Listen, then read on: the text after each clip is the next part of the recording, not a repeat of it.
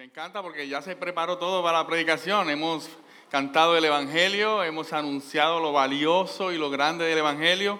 Eh, y hoy vamos a estar hablando un poco de ese, eh, en, esa encomienda de gran valor que viene junto a ese Evangelio. Vamos a discutir un poquito en, en, resumen por qué es tan valioso, aunque ya lo cantamos, así que ahora tengo que dedicar un poquito menos de tiempo en eso, pero también en ese encargo y cómo el Evangelio nos, nos, nos lleva a cumplir el encargo y a presentarnos ante la presencia del Señor. Pero para mí es un privilegio estar aquí en esta noche, en esta mañana, discúlpeme, este, presentando la palabra del Señor.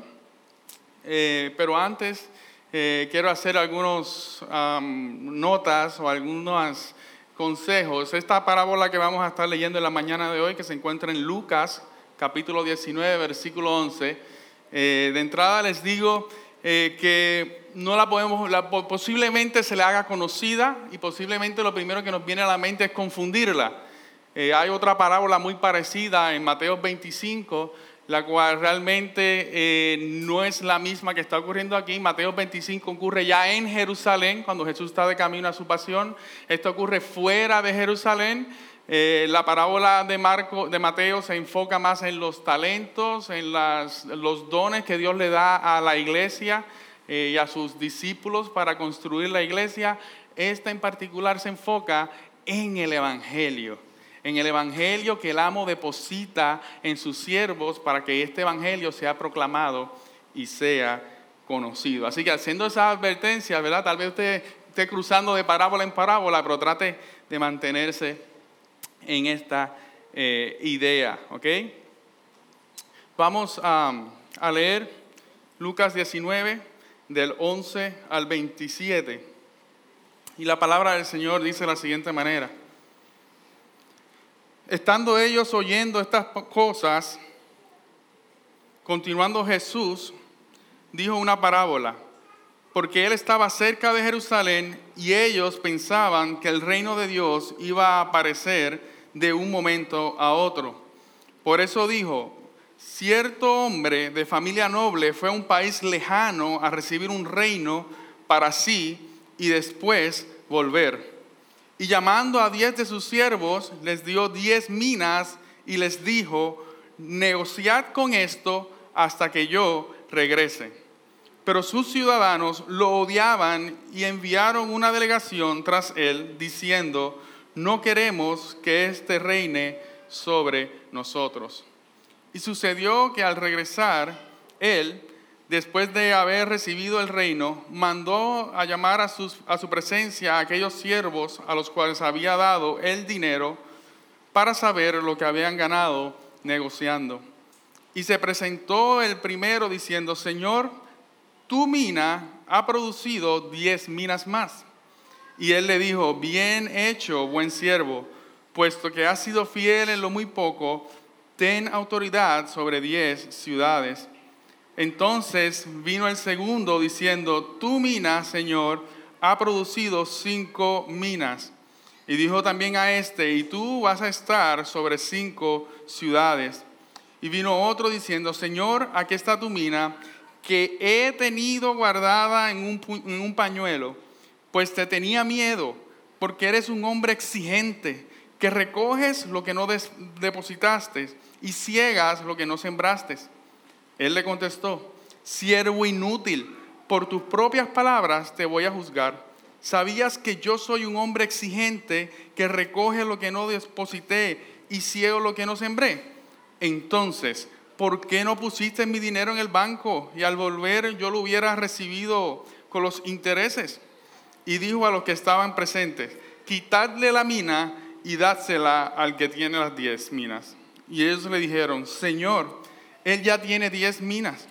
Os digo que a cualquiera que tiene, más le será dado, pero al que no tiene, aún lo que tiene, se le quitará. Pero a estos mis enemigos, que no querían que reinara sobre ellos, traedlos acá y matadlos delante de mí. Padre bueno y Padre Santo, gracias por tu palabra.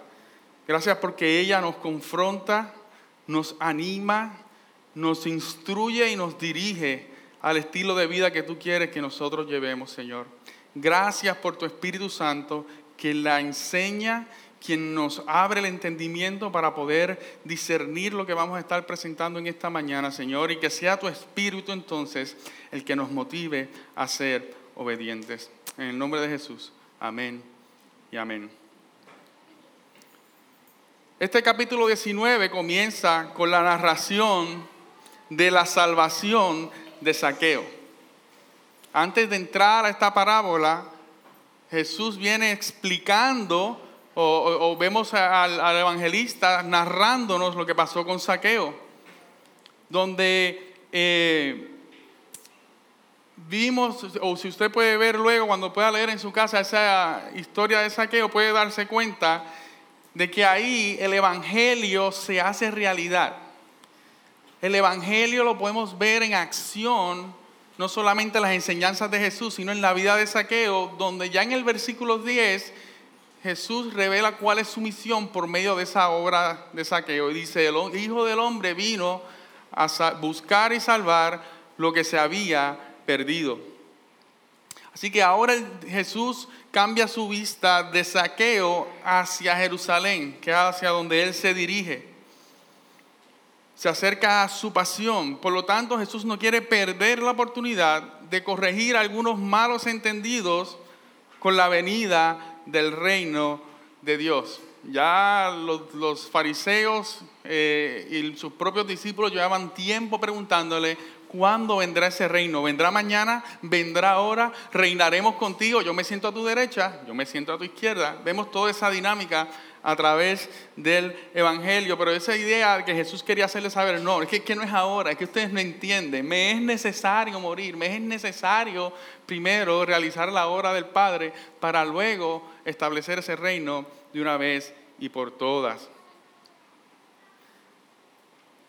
Así que entrando a esta parábola, mi intención hoy es que al entender el gran valor del Evangelio, al extender en gran valor de lo que Cristo ha hecho por nosotros, de lo que hemos estado cantando toda esta mañana, Jesús, su sangre, la cruz, el perdón, la salvación, podamos entonces ver que Dios, que Jesús, que nuestro amo nos llama. Eso lo vamos a ver en el versículo 13. Pero no solamente nos llama, sino que nos da un encargo. Jesús te llama y Jesús te da un encargo. Pero ese evangelio valioso también te juzgará, me juzgará el regreso, al regreso de nuestro rey. Y esto nos ayudará entonces a meditar en la siguiente pregunta. ¿Qué estamos haciendo mientras esperamos por el regreso de nuestro gran rey? ¿Qué estás haciendo tú con aquello que Dios ha confiado en tus manos, con aquello que el Evangelio ha puesto en tu vida mientras esperas por el regreso de ese gran rey. Yo no sé, pero ¿alguno de ustedes ha hecho babysitting? ¿Ha trabajado de babysitting? ¿Alguien? ¿O de mascota sitting? ¿Verdad? Por decirlo. En mi caso, si a usted le gusta criar mascotas, eh, cuidar mascotas de alguien, yo tengo dos cabras en la casa que serían muy contentas con que otra persona las atendiera, un poco traviesas ellas, pero eh, de la misma si usted ha hecho babysitting y algún día yo necesito sus servicios, yo les voy a llevar a mis hijos y, les voy a dar instrucciones claras. Les voy a decir, mira, este es Owen, este es Marina y ellos, eh, esta es la manera, ellos comen mucho, así que aquí te traje unas galletitas para que se pero nada más darle dos galletas y le voy a dar unas instrucciones específicas, no únicamente para cuidarlos a ellos, sino para cuidarle a usted también en ese proceso. Pero si cuando yo regrese, usted hizo todo lo contrario a las instrucciones que yo le di, si yo veo a mis hijos que andan de azúcar hasta, ¿verdad?, detrás de los ojos y andan corriendo y ahora no van a poder descansar bien, al otro día hay escuela, no van a estar descansados, usted puede estar por seguro que una próxima vez yo no les voy a dejar a cuidar algo que es tan preciado que es tan amado, que es tan valorado por mí. Y ahora que soy padre, yo lo pienso aún dos veces, no solamente dejar a mis hijos porque los amo, ¿verdad? Y, quiero que estén bien, pero aún en cuidar los hijos de otra persona, porque ahora entiendo el valor, entiendo la importancia, la urgencia que tiene realizar bien ese trabajo, yo lo pienso dos veces y digo, eh, te los voy a cuidar. O, mira, ¿sabes qué? Yo te conozco y nuestra amistad es mejor que eso, así que mejor no los cuido. ¿Está bien? Pero viene de esa importancia, de ese valor que tiene esa, esos niños o, esa, eh, en el caso del Señor, pues el Evangelio que ha puesto en nosotros. ¿Qué estamos haciendo con eso? ¿Qué es lo que está preciado para Dios, que nos ha confiado en nuestras manos? ¿Estamos siendo responsables? ¿O estamos haciendo todo lo contrario a lo que Él nos ha pedido que hagamos? ¿Cuál es el propósito directo de esta parábola? Eh, eh, eh, ¿verdad? Cuando la leemos en su contexto, la cruz y la partida de Jesús se acercaba.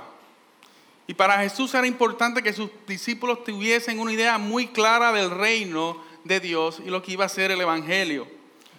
Una idea clara del valor de ese Evangelio les iba a permitir a sus discípulos ser firmes y mantenerse fieles a Cristo aún en medio de la gran persecución que se avecinaba, aún en medio de las dificultades que ellos iban a enfrentar en sus ministerios.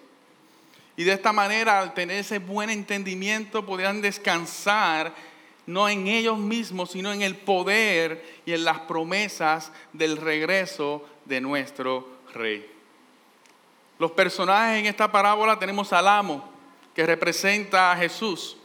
Tenemos a dos siervos fieles que representan al verdadero creyente que da fruto de arrepentimiento, que el Evangelio muestra ese fruto del arrepentimiento. Pero tenemos a un siervo inútil, y esta es la parte de tricky aquí. El siervo inútil representa al cristiano nominal, a aquel que dice ser cristiano, aquel que habla como cristiano mientras está en la iglesia, aquel que se comporta como cristiano mientras está alrededor de gente de la iglesia, pero dentro de ellos el Evangelio no ha dado fruto de arrepentimiento.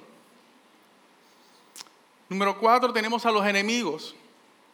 Los enemigos son aquellos que tal vez no son como el siervo inútil que aparentan, pero directamente dicen, no queremos a Cristo como nuestro rey. Eventos importantes en esta parábola. Número uno, el llamado del amo. Número dos, la encomienda de ese amo. Y número tres, el regreso del amo.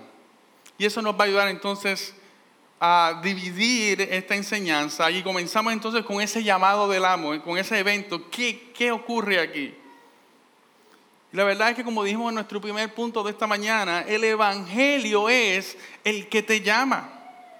El Evangelio es el tema central de la Biblia. Es el único que le puede dar sentido a las enseñanzas que vemos aquí plasmadas. Especialmente las parábolas que en ocasiones son tan difíciles de, entender, de buscar, porque fueron enseñadas para que gente no entendiera. Y, eso es lo, curioso del asunto. Fueron enseñadas para que gente no entendiera, porque no era el tiempo de Jesús reinar y, ejercer y ser el, Salvador, ¿verdad? Él tenía que primero enseñar, estar en la tierra, llevar a cabo su ministerio para entonces morir en la cruz del Calvario. Así que Jesús, muchas de estas palabras no fueron para que se entendieran de primera instancia, sino que iban a ser reveladas a aquellos que iban a ser sus discípulos, sus seguidores, y para que nosotros hoy pudiésemos estudiarla y profundizar en nuestro Señor. Así que este hombre noble, si lo miramos a través del Evangelio, es por eso que no tenemos duda que este hombre noble representa a Jesús, que siendo Dios se hizo hombre y caminó entre nosotros anunciando la venida de su reino, que le sería dado por el Padre luego de cumplir su misión aquí en la tierra. Y ya él estableció muy claro al final en el capítulo 10 de este el versículo 10 de este capítulo que Jesús había venido a buscar y salvar lo que se había perdido. Así que vemos al, amo llamar entonces a sus siervos, como vemos ahí en el capítulo 13, eh, y llamando a diez de sus siervos. El amo llama a sus siervos ante su presencia antes de partir a este gran viaje. Es por medio del Evangelio que Jesús nos invita a su presencia. Es por medio del Evangelio que Jesús nos llama al arrepentimiento, pues solo Él es el camino, la verdad y la vida.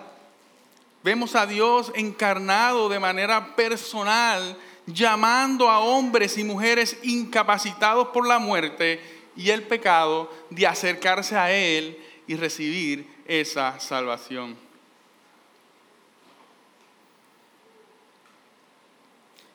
Dios, Jesús, sin merecerlo, sin nosotros merecerlo, se hizo hombre y murió en nuestro lugar para que en Él tuviésemos perdón y vida eterna.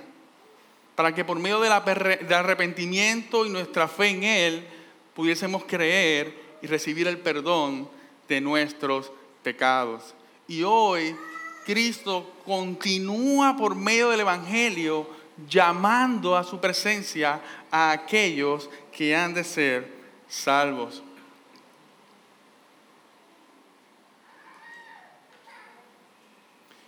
Pablo lo resume de esta manera en Filipenses 2.11, del 5 al 11 ya hablamos un poco del Evangelio, pero este resumen me gusta porque va desde el, comienzo de Jesús despojándose a sí mismo y viniendo a nosotros y luego al final donde Jesús entonces es eh, glorificado y presentado como ese gran rey.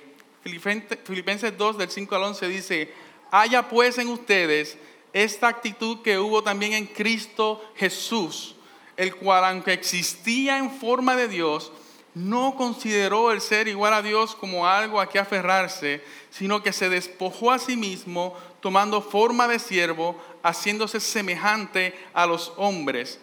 Y hallándose en forma de hombre, se humilló, él mismo haciéndose obediente hasta la muerte de cruz, hasta la muerte y muerte de cruz.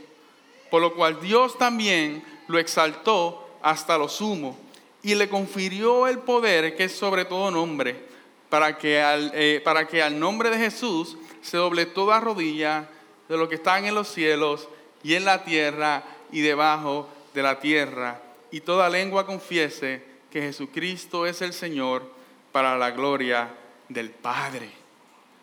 Y es a ese Señor al que vamos a adorar a su regreso. Y es ese Señor el que de manera personal vino y, nos reveló su evangelio y nos reveló su plan y nos reveló al Padre para que nosotros fuésemos llamados a su presencia y poder recibirle. El evangelio nos llama. Puedes dar gracias a Dios.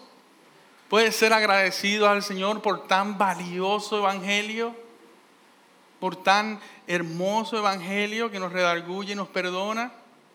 Puedes dar gracias a Dios porque todavía de después de dos mil años podemos escuchar y ser llamados por ese evangelio. Pero realmente la única manera en que pudimos ser llamados por ese evangelio es porque hubo otros creyentes que tomaron en serio, que entendieron el valor de ese mensaje, entendieron entonces el encargo que viene con ese mensaje y lo pasaron a otros. Y lo pasaron a nosotros. Yo le doy gracias a Dios por abuelo justo. Le doy gracias a Dios por Alcides, mi papá, por Lidia, mi mamá. Doy gracias a Dios por el pastor Daniel Luis Flores y otros muchos más, maestros de escuela dominical, amigos en la calle, que entendieron el valor del Evangelio y tuvieron la urgencia de invertirse en mi vida para que yo también pudiese ser llamado ser salvo y recibir el perdón de mi Señor Jesucristo. Y ese es el llamado que tenemos para nosotros hoy. El, Evangelio no solamente te llama, pero el Evangelio también te encarga. El encargo viene adjunto, viene conectado con el llamado. Si vemos en el versículo 13, el, el amo llama a sus siervos y les dice, llamando a sus diez siervos, les dio diez minas y les dijo, negociad con esto hasta que yo regrese. Este hombre noble hace un depósito equitativo. Estas minas eran equivalente alrededor de tres meses de trabajo. Y el depósito es igual para sus diez siervos. No es como la parábola en la que hablamos ahorita, que a uno le dio cinco y a otro, ¿verdad? La cantidad era diferente. Aquí la cantidad es la misma. Este depósito, mis hermanos, es la semilla del Evangelio. Es la semilla del Evangelio que cae en los corazones de aquellos que escuchan las buenas noticias de salvación. Pero tal como nos dice la parábola del sembrador, el sembrador va tirando la tierra en la buena, eh, va tirando la semilla en la buena tierra, ¿verdad? Porque es parte de su trabajo. Él preparó la tierra, preparó los corazones, arrojó, eh, eh, tiró, ¿verdad? La semilla del evangelio, pero esa, esa semilla también cayó en otros terrenos. Así que podemos ver aquí que es Jesús haciendo un depósito de lo que viene siendo el evangelio. Y evangelio entonces que ahora tiene un encargo de que aquellos que son sus seguidores, aquellos en los que el Evangelio germina en ellos, puedan dar el fruto y compartir a otros de él. Y aquí la pregunta que viene es la siguiente, si tu jefe o tu maestro, ¿verdad? Aquellos que están en la escuela todavía, les encarga un proyecto, les encarga una tarea, le dice, bueno, para el viernes que viene yo necesito que tú eh, me hagas esta contabilidad, me prepares un informe, porque el viernes vamos a presentar esto ante los de arriba. ¿Acaso usted tomaría esa instrucción como una opción? ¿Acaso usted tomaría esa instrucción como que, bueno, el jefe quiere que yo haga esto o el maestro quiere que haga este proyecto, pero tal vez no sea necesario? Tal vez es una sugerencia no es una encomienda. ¿Acaso usted no sería responsable y lo llevaría a cabo con buena actitud? Bueno, a veces no con muy buena actitud, ¿verdad? Pero con urgencia por lo menos. Listo para presentar y ser responsable con la tarea que se les ha encargado.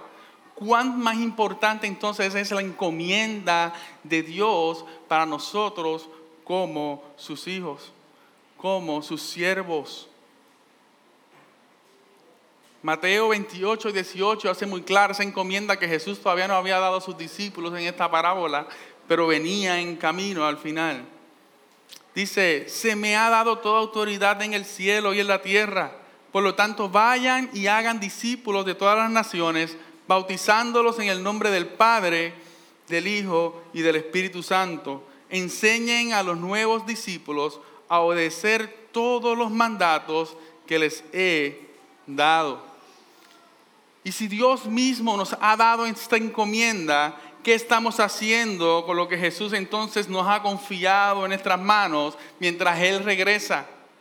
¿Qué estamos haciendo con aquello que nuestro Rey ha depositado en nosotros mientras Él regresa de ese gran viaje? ¿Por qué no nos estamos invirtiendo en los demás? ¿Por qué no estamos predicando el Evangelio? ¿Por qué no estamos dedicándonos, verdad, a, que esa semilla sea esparcida y multiplicada? Y para mí uno de los grandes problemas que tenemos, que nosotros tenemos, es que en ocasiones pensamos que la encomienda es una sugerencia. A veces pensamos que dentro de lo que Dios nos manda hacer podemos escoger qué hacer y qué no hacer. A veces decimos, no, Jesús me salvó y, ah, qué bueno, y hay perdón en mi vida, hay salvación en mi vida, y a veces hasta romantizamos a Jesús y lo ponemos allá arriba, pero, pero ahí se queda, no hay nada hacia los lados, no hay nada hacia mi hermano, no hay nada hacia la persona que amo o aquellos que aún no he conocido, pero que también necesitan tener un encuentro con ese mensaje de gran valor.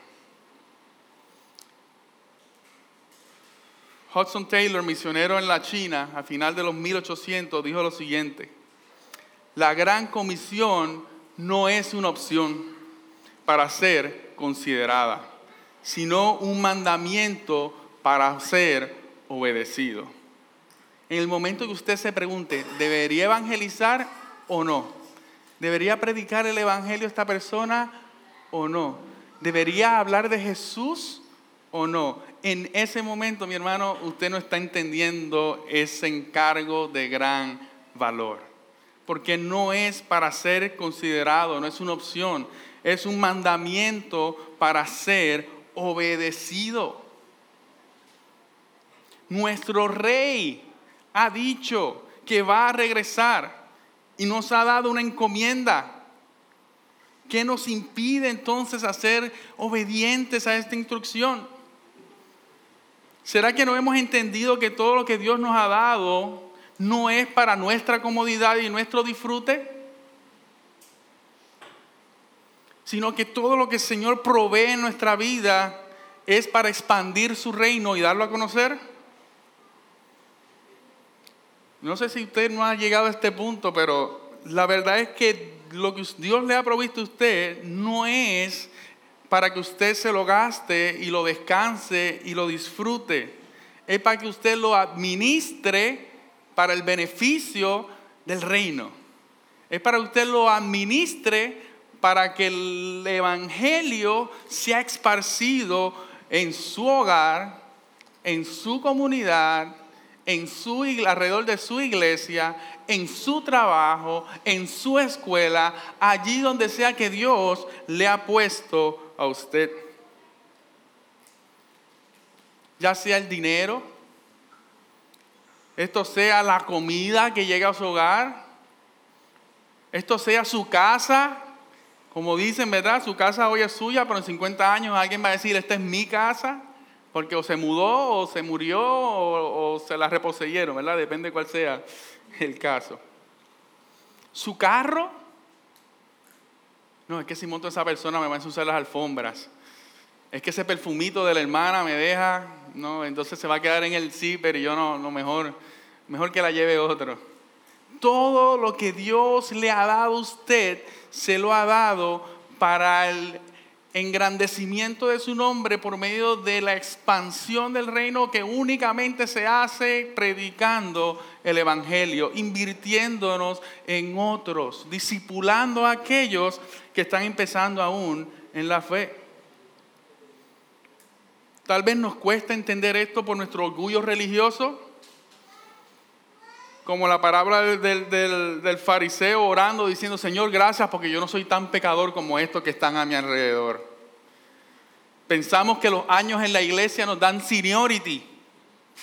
Ya, estamos recibiendo el MMM de, la iglesia porque ya llevo 30 años el Evangelio, yendo a la iglesia todos los domingos, eh, cantando, dando mi ofrenda, fiel, siempre he sido fiel en eso. Pero salimos y no hacemos nada más. ¿Será el servicio? ¿Acaso que yo hago muchas cosas? A mí me llaman y yo soy el primero. Y estas son cosas que parecen buenas, pero están basadas en el orgullo, están basadas en la satisfacción que eso trae a mi vida y en lo que yo puedo reflejar por medio de esas eh, acciones externas, pero internamente no es, muchos de nosotros tal vez no hemos entendido el gran valor que tiene el Evangelio, razón por la cual no hemos entendido el gran valor de esta encomienda. No podemos estar pensando qué áreas podemos escoger. No es una opción. Dios nos llama a llevar su evangelio. O tal vez es la enfermedad, pastores, que usted no sabe mi situación y mis circunstancias. Capítulo 18 del libro de Lucas, vemos que había un ciego en el camino que llama con urgencia a Jesús. Esa enfermedad, esa ceguera fue lo que llevó a este hombre a humillarse y reconocer que necesitaba ayuda, que necesitaba un sanador inicialmente, que necesitaba un salvador de la manera en que lo reconoce. Sin la ceguera no sabemos dónde hubiese estado ese hombre en el camino, no sabemos si hubiese estado siendo Jesús o no, eso la palabra no nos dice, pero allí estaba enfermo en el camino. Y fue la enfermedad lo que le permitió a él no solamente reconocer quién era Jesús, sino que esta enfermedad glorificó el nombre del Señor a tal punto que los demás escuchaban y decían, ¿este era el ciego? ¿Quién hizo eso? Con su vida, con lo que Dios había hecho en su corazón, había hecho en sus ojos, él pudo ver testimonio de quién era Jesús. No usemos nuestras circunstancias como excusas para no ser obedientes al encargo de que Dios nos ha dado. Tu enfermedad, tu circunstancia difícil, te está llevando a compartir con otros que de otra manera no tendrías oportunidad de compartir. ¿O acaso aquí usted se va martes en la mañana y para por la clínica de, de tratamientos de quimioterapia hablar con los que andan enfermos? ¿O acaso usted dice, caramba, hoy yo no tengo flu, pero voy a parar por el doctor a ver si encuentro gente enferma allí y les hablo de Cristo? Sus circunstancias o su enfermedad lo está llevando a lugares que de otra manera no llegara no, llegaría y Dios quiere entonces que allí usted también lleve el Evangelio, no hay excusas. Tal vez el miedo al rechazo, a la oposición o a la burla. En el versículo 14 vemos que el amo le está dando esta encomienda, pero había gente que estaba en contra de que él fuese rey. Usted se imagina, mira, me voy, pero te doy este encargo y quiero que sepas que hay gente que no quiere que yo esté aquí. Hay gente que se me está yendo en contra y como yo me voy, imagínate en qué situación te estoy dejando. Hay gente que está en mi contra. Y si está en mi contra, va a estar en contra de mí, de ti, porque ahora yo me voy, pero tú te quedas como mi representante.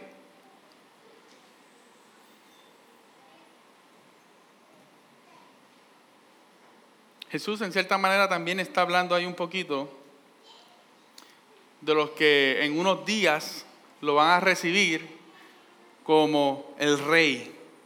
Osana, Osana, bendito el que viene en el nombre del Señor. Pero luego dirán, crucifíquenlo, crucifíquenlo, porque ese reconocimiento fue de la boca para afuera, pero en su corazón lo que había era odio por el rey de nuestro corazón, de nuestra vida y de toda la creación. Pero Mateo 5:11, en esa enseñanza Jesús habla con sus discípulos y le dice algo que para mí siempre ha sido de mucho ánimo. Y es que en la persecución, para aquellos que realmente representan a Cristo por medio del Evangelio, por medio de hablarle a otros de, Él, Dios les dice, eh, Dios los bendice a ustedes cuando la gente les hace burla y los persigue y mienten acerca de ustedes y dicen toda clase de cosas malas en su contra, porque son mis seguidores. Jesús en cierta manera está diciendo, la medida de que ustedes son mis seguidores es que están siendo perseguidos, burlados por el Evangelio, por el mensaje tan valioso que ustedes están llevando. Y ese es el encargo que Dios nos está dando. Ese es el valor del encargo que Dios pone en nuestras manos. Pero ahorita yo les dije, imagínense que su jefe le da una tarea, pero ahora usted póngase como ese jefe. Digamos que es usted el que da la tarea a alguien para que le realice un trabajo para poder presentarlo. Usted le confía esa tarea en sus manos pero llegó el viernes y esa persona no cumplió con lo pedido. ¿Qué usted va a hacer? ¿Qué es lo que le va a venir a la mente? Usted va a juzgar el trabajo de esa persona. Usted va a mirar y decir, a ver que me presentó. Oh, mira, oh, se ve que dedicó tiempo. Oh, tremendo esfuerzo. Va a decir, ¿qué es esto? Usted está emitiendo un juicio ahí. Y a eso entonces lo que nos lleva a nuestro tercer punto y último punto de esta, de esta mañana es que el Evangelio sí nos llama, el Evangelio sí nos da un encargo, pero es ese mismo Evangelio, el llevar ese encargo o no, lo que va a juzgar nuestras vidas. Es lo que lo va a juzgar a usted, es el que me va a juzgar a mí. Cuando Cristo nuestro Rey regrese, Él nos pedirá razón del Evangelio que ha depositado en nosotros. Sin embargo, ese juicio se emite no sobre nuestras obras, sino por el fruto de que el Evangelio ha germinado en el creyente. ¿Entendió eso? Ese juicio no va a ser sobre tus obras, sino sobre la manera en que el Evangelio ha, dado fruto en su vida. Cuando estos hombres eh, regrese el amo, mire cómo ellos le responden. por lo menos el primero, vamos a mirar en el versículo 16, dice, y se presentó el primero diciendo, Señor, tu mina, tu mina, no mi mina, no mi depósito, no mi trabajo, tu mina, o sea, el Evangelio, aquello que tú pusiste en mis manos, ha producido, no es Dios lo que pusiste en mis manos, mira cuánto lo multipliqué, mira lo que yo produje con él, sino que tu mina, oh Señor, ha producido, se ha multiplicado, se ha expandido por sí misma, por su propio poder.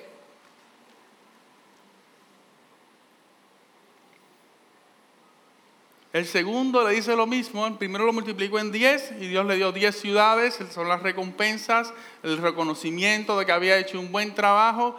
El segundo multiplica en 5, Dios no dice, ah, pero ¿y por qué tú 5 y el otro 10? No, dio fruto, se expandió, se multiplicó, porque fue el Evangelio de acuerdo a las circunstancias donde el Señor te puso, para lo que el Señor te escogió. No es lo que hiciste, sino el fruto del Evangelio en tu vida y en, y, en la confianza que tú has puesto en ese Evangelio de, que es poder de Dios y es el que va a generar este tipo de fruto, no solamente en tu vida, sino en la vida de los demás. Eso lo podemos ver en Colosenses 1.6. Pablo constantemente habla de eso. Colosenses 1.6, Jesús le está hablando de las buenas noticias de, Cristo, dando gracias porque esas buenas noticias de Cristo había llegado a, a, esta iglesia. Y mira cómo dice en el versículo 6. Dice, esa misma buena noticia que llegó a ustedes, ahora corre, la pone, la pone como algo vivo, la pone como en acción. Esas buenas noticias que, ha llegado, que llegó a ustedes ahora corre por todo el mundo. Da fruto en todas partes mediante el cambio de vida que produce. ¿Quién está dando el fruto? ¿La iglesia? ¿Los hermanos? No, el Evangelio es el que está produciendo ese fruto. Así como les cambió la vida a ustedes desde el día que oyeron y entendieron por primera vez la verdad del maravillosa, de la maravillosa gracia de Dios. ¿Acaso esto no le da paz? ¿Acaso esto no les hace sentir más tranquilos? ¿Se le quita un peso de encima? De que este encargo lo que requiere de nosotros es obediencia porque el Evangelio por sí mismo va a ejercer su poder y va a ejercer los cambios y va a alcanzar a aquellos que han de ser salvos. Yo no sé usted, pero a mí me da mucha tranquilidad sí me hace responsable y sí quiero obedecerlo y quiero ser responsable en esa parte, pero descanso en que va a ser el Señor el que va a obrar por medio de Él. El Evangelio es lo que produce la multiplicación. Nuestra responsabilidad es ser obedientes para que cuando nuestro amo venga pueda hallarnos fieles ante Él pueda haber el fruto de que el Evangelio ha provocado en nosotros y nos ha movido, nos ha impulsado a ser obedientes y llevar vida a otros. Sin embargo, cuando Dios emite ese juicio, la falta de ese fruto también dará evidencia de aquellos que realmente no han sido salvos. Y esto lo vemos en el versículo 20, 21. Y vino otro diciendo, Señor, aquí está tu mina. Y hasta ahí va bien. Pero de repente dice que he tenido guardada en un pañuelo. Ya su atención está en lo que él podía o no podía hacer con ella, en lo que él pudo o no pudo hacer con ella. Versículo 21 dice, pues te tenía miedo porque eres un hombre exigente que recoges lo que no depositaste y ciegas lo que no sembraste. Este siervo inútil representa al cristiano nominal, como dimos en principio, aquel que se enfocó en los beneficios y en lo lindo del cielo. Ay, en el cielo vamos a tener tantas cosas lindas. Ah, sí, wow, el cielo, el perdón, qué lindo es sentirse de esa manera pero se enamoró de la idea, se enamoró de los conceptos, pero nunca entendió el verdadero evangelio.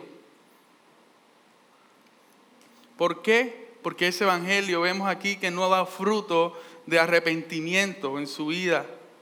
No vemos fruto del evangelio, no vemos fruto de ese arrepentimiento.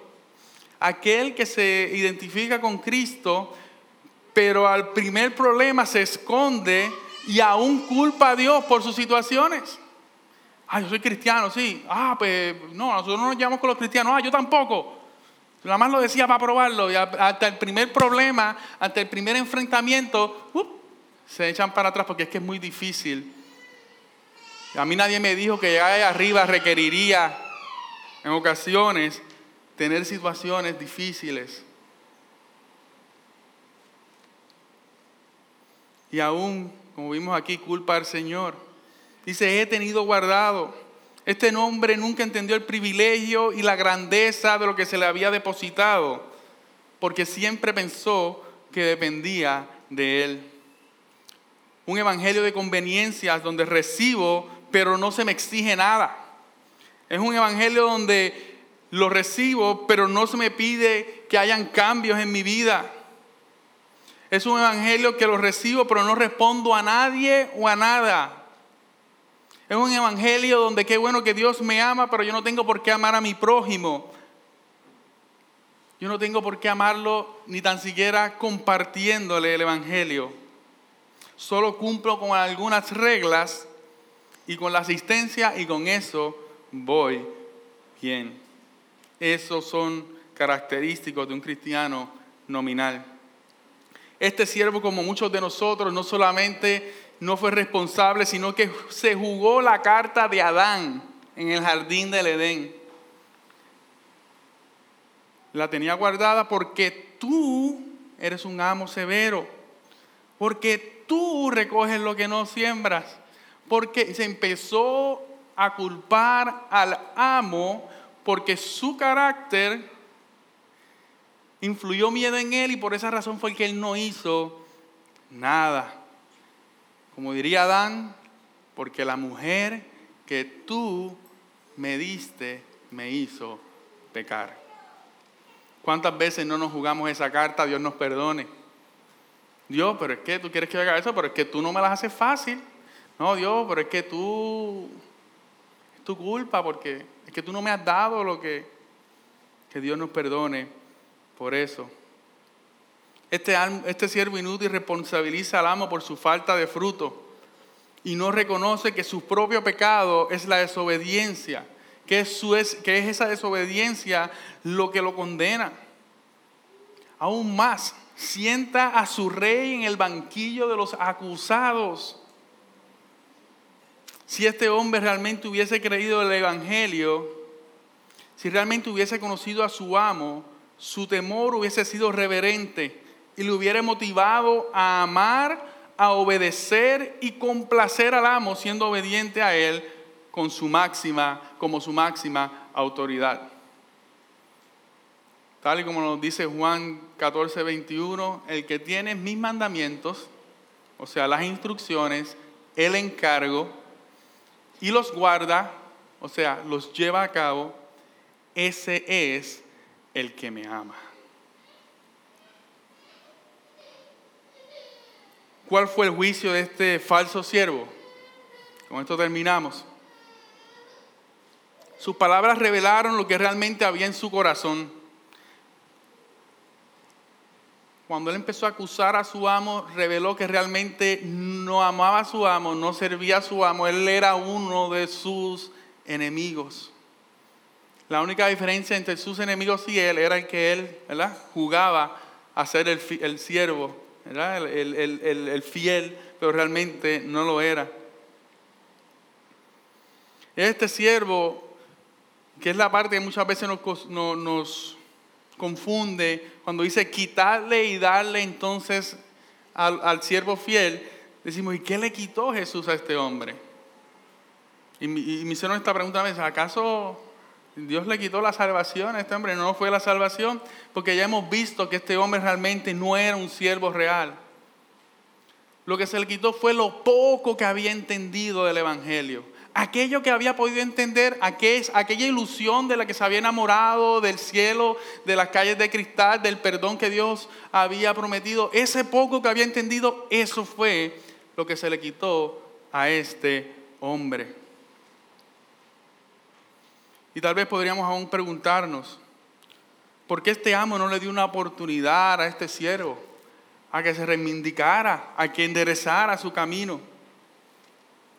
es que este final, cuando el amo regresa, representa la segunda venida de Cristo.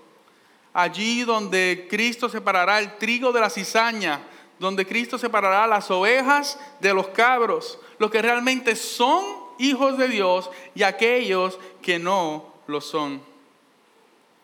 Jesús afirmó que Él vendría a juzgar, no a convencer a los que faltaban por ser convencidos. Cuando Cristo regrese, Él viene a juzgar no a convencer. Nuestra oportunidad de salvación es aquí y ahora. Pues cuando Cristo venga, no le dará el tiempo a usted, no habrá, perdón, otra oportunidad. No tan siquiera le dará el tiempo a usted de sacar la carne del freezer. Aquellos que les gustaba, que mamá llamaba, sácame la carne del freezer que voy a cocinar y después se le olvidaba porque estaba haciendo sus cosas, escuchaba el carro y salía ah, la carne se me olvidó, que cuando mami entre me va a matar. No le va a dar oportunidad ni de sacar la carne del freezer. Porque cuando Cristo venga, ya Él viene a juzgar a cada uno de nosotros, a aquellos que hemos sido salvos, por la manera en que hemos cumplido la encomienda tan valiosa que ha puesto en nuestras manos y a los que no, por sus obras pecaminosas. Así que si el Evangelio no es una realidad en tu vida, lamentablemente serás contado entre sus enemigos. Versículo 27. Dice, pero a estos mis enemigos, que no querían que reinara sobre ellos, traerlos acá y matarlos traerlos acá y decapitarlos, dice otra versión. Hay otra versión que dice degollarlos, o sea, cortarle la cabeza delante de mí. Sí, pastor, pero a mí me dijeron que Dios es un Dios de amor y de gracia. Como un Dios que nos ama, que tiene tanta gracia para hacer algo como esto. El que todavía hoy tengamos la oportunidad de escuchar su evangelio es muestra del amor y la gracia de Dios por nosotros. Sin embargo, llegará el día en que la justa ira de Dios caerá sobre aquellos que se niegan a su reinado. Y no podremos decir como los judíos, crucifíquenle porque este no nos gusta. Era común en aquellos tiempos, eh, eh, los que querían ser rey tenían que ir a Roma a recibir eh, su título de rey para reinar sobre los judíos. Pero habían ocasiones donde los judíos no les gustaban, ellos iban a Roma y se quejaban, decían, Ricky, para afuera, Ricky, para afuera. Y ahí venía Roma y pues vamos a hacer algo, pues vamos a cambiarlo, entonces vamos a poner otra persona, entre ellos, quien terminó siendo gobernante por uno que ellos no querían había sido Poncio Pilato, que fue, ¿verdad? Aquellos que juzgaron a Cristo. Pero estamos hablando del Rey de Reyes y Señor de Señores. Estamos hablando del Hijo de Dios que todo lo creó. ¿Quién de nosotros puede hacer un piquete y decirle a Dios, Dios, este no lo queremos, mándanos a otro? No habrá oportunidad.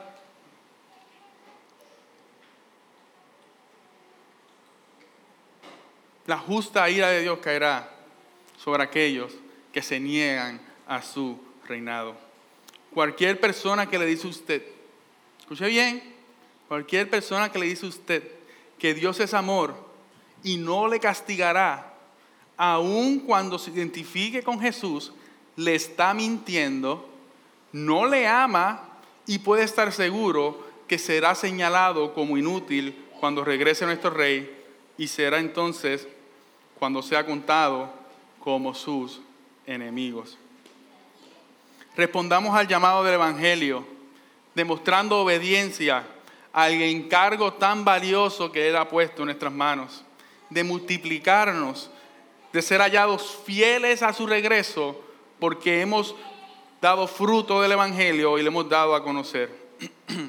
si en esta mañana tú entiendes que has sido salvo, profundiza entonces en el verdadero valor del Evangelio de Cristo, para que tu respuesta a Él sea el honrarlo por medio de la obediencia de ese gran encargo. Porque la única manera, ¿cómo hacemos eso? ¿Cómo nos preparamos para llevar ese encargo? La única manera de ser efectivos en nuestra evangelización es siendo conformados por ese evangelio de gran valor diariamente. Pase tiempo con el Señor, profundice, esté seguro que usted entiende de qué se trata. J.C. Riley, pastor anglicano del siglo XIX, dijo, ninguna persona nunca ha pensado demasiado en Cristo. Y yo añadiría, no por pensar que soy igual que Él, pero en reflexión, tampoco lo suficiente. Nadie nunca ha pensado demasiado en Cristo, nadie nunca ha reflexionado y profundizado en Cristo, pero tampoco lo suficiente. Tenemos que pasar tiempo con el Señor. Pídele a Dios que te revele de qué manera Él quiere que utilices lo que te ha dado, tanto las bendiciones como las dificultades, tanto los días buenos como los días de prueba. ¿Cómo puedes utilizarlos para llevar el Evangelio? y que el mismo sea multiplicado en otros.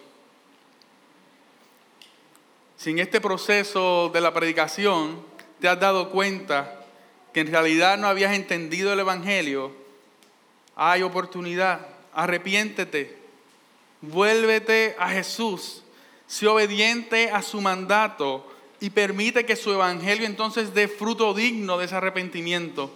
No sea que creyendo que eres cristiano, te encuentres con la sorpresa de ser contados como uno de sus enemigos. Tal vez, tal vez haya alguien aquí que esté viniendo, que esté viviendo una vida de enemistad con Jesús y no haya querido reconocer el título de nuestro Dios, de nuestro Jesús como Rey de todo lo creado. Hoy te ruego que escuches la voz de Dios. Hoy te ruego que escuches su palabra. Hoy todavía hay oportunidad de gozar de su amor y su gracia. Sin embargo, ante su regreso, su juicio y su justa ira será una realidad sobre todos sus enemigos. Por favor, tómate el tiempo, habla con cualquiera de las personas que has visto aquí al frente en la mañana de hoy. Puedes hablar conmigo antes de irte. Podemos, queremos aclarar tus dudas Queremos hablarte un poco más de nuestro Rey, de su Evangelio, porque sabemos que Él te puede salvar. Es por eso que te estamos diciendo esta verdad. Porque de la misma manera que Dios nos ha amado y ha demostrado su amor, nosotros queremos amarte al exponerte y al explicarte el Evangelio. Oremos. Padre bueno y santo, te doy gracias, Señor, porque tu evangelio nos llama. Gracias a Dios porque tu mensaje de salvación llega a nosotros y da fruto y germina y da perdón de pecados y nos da entrada a la vida eterna por medio del arrepentimiento y fe en tu Hijo Jesucristo. Padre, yo te pido que día a día podamos profundizar en esa verdad y que esa verdad nos lleve a entender el gran valor de tu mensaje y que nos lleve a entender el gran valor de la encomienda que nos das con Él, de llevar el Evangelio e invertirnos en otras personas. Padre, para que el día en que tu Hijo Jesucristo vuelva a emitir juicio sobre nosotros, podamos ser hallados fieles, podamos ser hallados como siervos verdaderos. Pero Señor, también te pedimos por aquellos que aún todavía hoy luchan y se resisten a tu verdad. Padre amado, yo te pido que tu Espíritu Santo se revele en sus corazones, que tu Evangelio también les alcance y les llame, y que nosotros, Padre, como iglesia y como hijos tuyos, podamos ser testigos del milagro de la vida en ellos. En tus manos estamos y sabemos que el poder de tu Evangelio nos impulsa, nos lleva y obrará en aquellos a nuestro alrededor. En el nombre de Jesús.